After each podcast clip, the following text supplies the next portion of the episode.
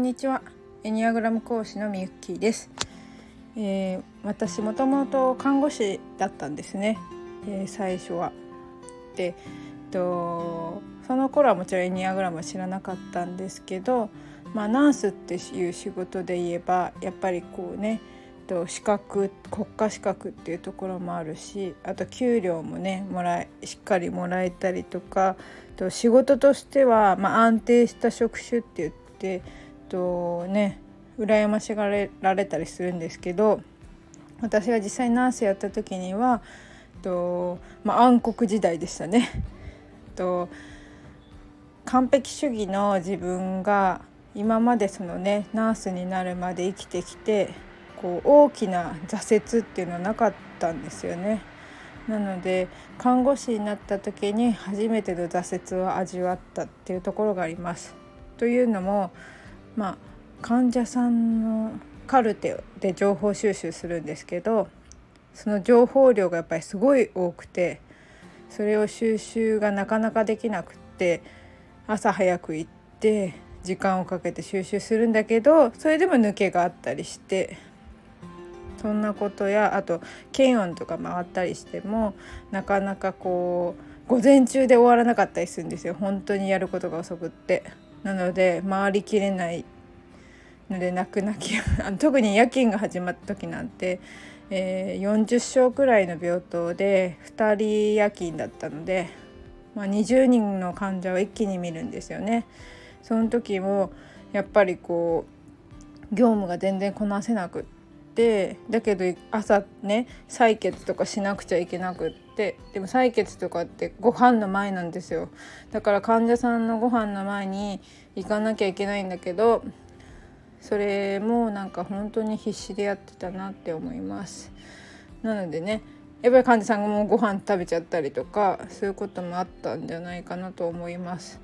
でやっぱりその時すごく仕事が遅くって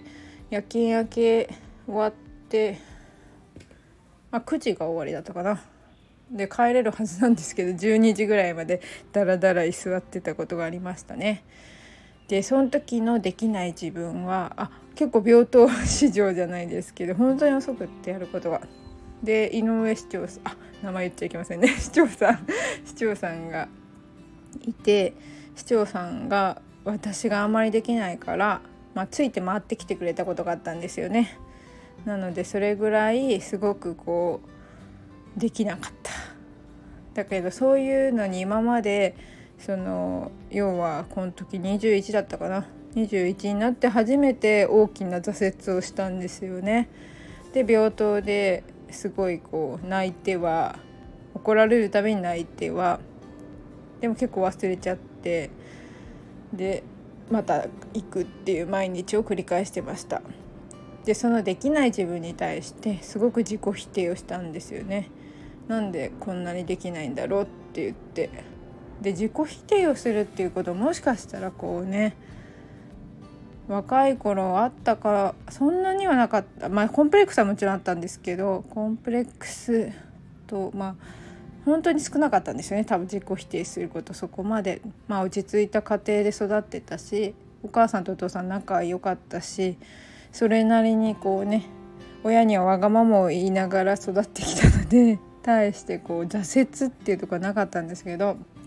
学校もそこそこできてたし勉強とかもそこそこできる運動も割とできるみたいな感じで本当にこう看護師自体がすっごいできなかったんですよね。それで初めて大きく自己否定をして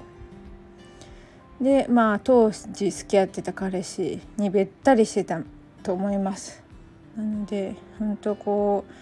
本当はね、えー、看護師短大の時っておばあちゃん家でお世話になって祖母の家でお世話になったので元気な姿を見せに行きなかったんだけどこんなダメな自分を見せられないと思って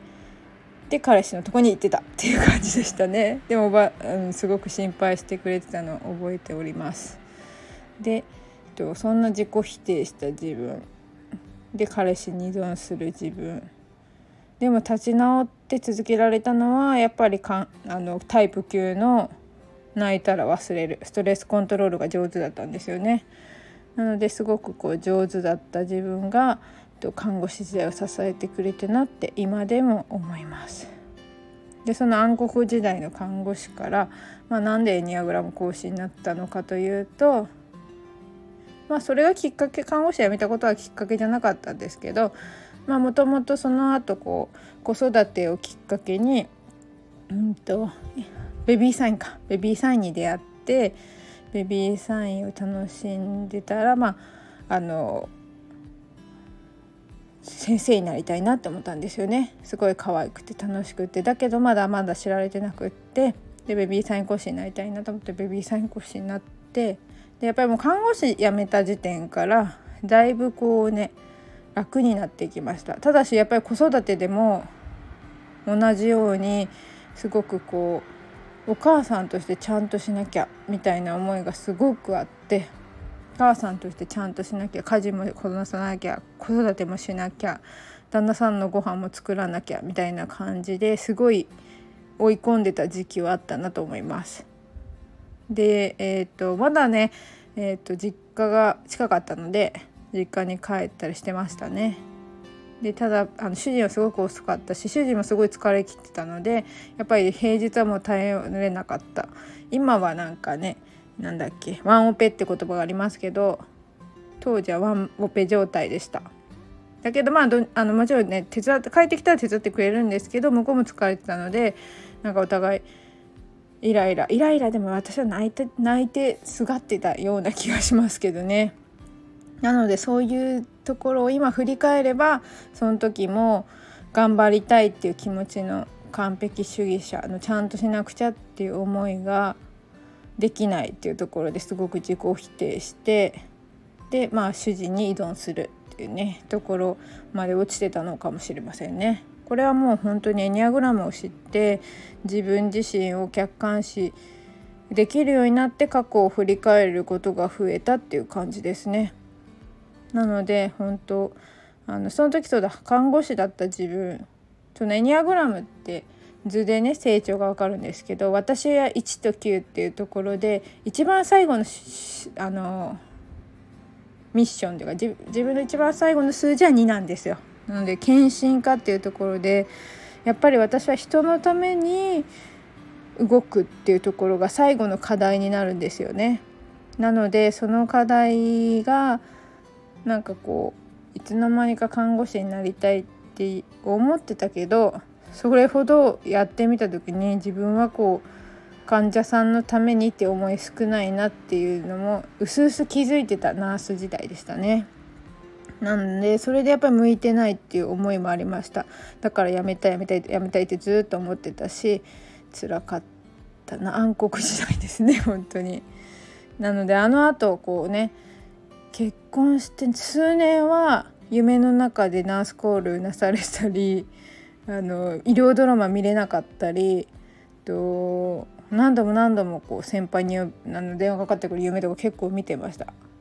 なので本当にかなりのトラウマだったんだろうなと思いますでこういうのも、まあ、エニアグラムを知ってずっとトラウマだった自分もその図形と出会った時に私はこんな風にこう感じてたっていうか落ちてたり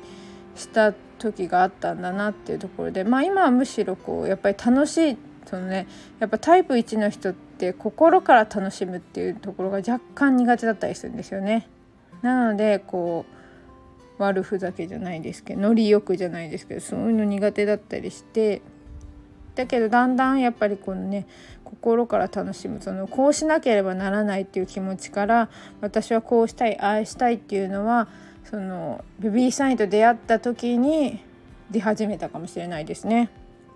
なのでベビーサイン講師っていう仕事その起業家っていうほどでもなく本当細々とだったんですけど